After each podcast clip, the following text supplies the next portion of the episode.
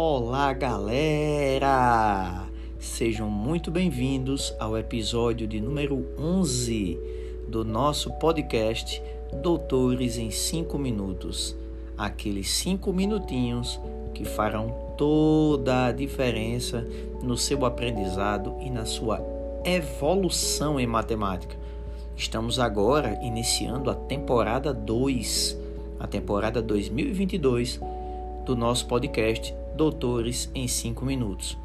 E a palavra-chave dessa nova temporada é mudança de mentalidade. Nós precisamos mudar a nossa mentalidade. Sobretudo você que passou pela pandemia, pelo pior da pandemia e que teve aí dois anos de um relativo estudo, de um relativo esforço né? Porque você estava em casa, então o seu, o seu esforço ele foi um esforço relativo. Tá? Então precisamos mudar a mentalidade, porque para nós, nós sermos vencedores, a nossa mentalidade tem que ser vencedora. E o esforço é o primeiro tópico da mentalidade vencedora. O esforço, nunca esqueça disso. Segundo tópico da mentalidade vencedora, é buscar aquilo que vai me favorecer no concurso que eu vou realizar. Se eu vou fazer o Enem, o que é que vai me favorecer? Matemática, redação e aquelas disciplinas em que as pessoas da minha área não são bons. Isso vai me favorecer, faz parte da mentalidade vencedora ao invés de eu me encostar na parede ou me encostar na cadeira e dizer não sou bom naquele assunto, eu vou fazer o contrário.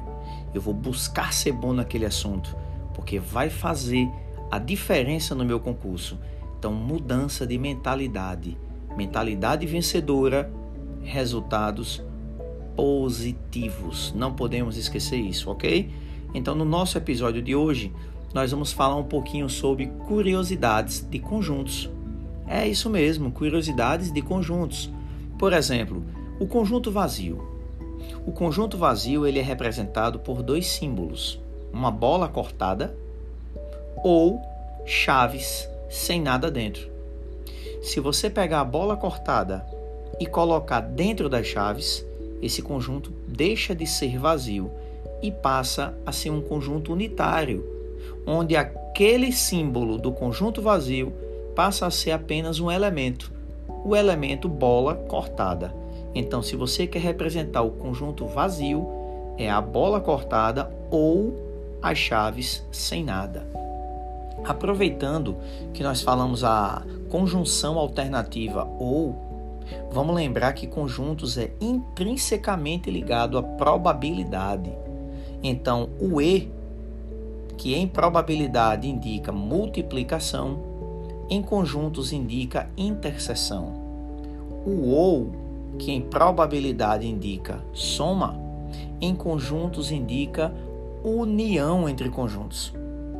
E existe uma fórmula muito ligada com a probabilidade e que ela na verdade vem de conjuntos, que diz que o número de elementos de A união B é o número de elementos de A mais o número de elementos de B menos o número de elementos de A interseção B.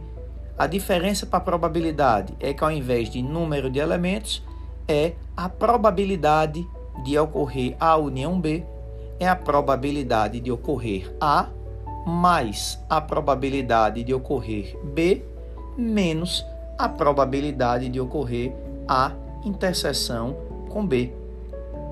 Uma outra curiosidade super legal sobre conjuntos é o número de subconjuntos de um conjunto. Então, para você descobrir o número de subconjuntos, você usa a fórmula 2 elevado a n, onde n é o número de elementos daquele conjunto. Se você quiser o número de subconjuntos excluindo o vazio, você vai fazer 2 elevado a n e no final subtrai de 1 e assim por diante. Lembrando que se você quiser retirar os conjuntos unitários, o número de conjuntos ou de subconjuntos unitários é igual ao número de elementos que o conjunto tem. E se for a partir de dois elementos, você vai usar análise combinatória, você vai usar uma combinação. Então, se você quer retirar os subconjuntos com dois elementos, você vai fazer uma combinação de n 2 a 2. Se você quer retirar os subconjuntos com três elementos, você vai fazer uma combinação de n 3 a 3 e assim por diante. Beleza? Essas foram curiosidades sobre conjuntos e com isso a gente fecha o episódio número 11 do podcast Doutores em 5 Minutos. Aquele forte abraço, nos acompanhe e indique esse podcast para os seus amigos. Valeu, galera. Um beijo. Uhul!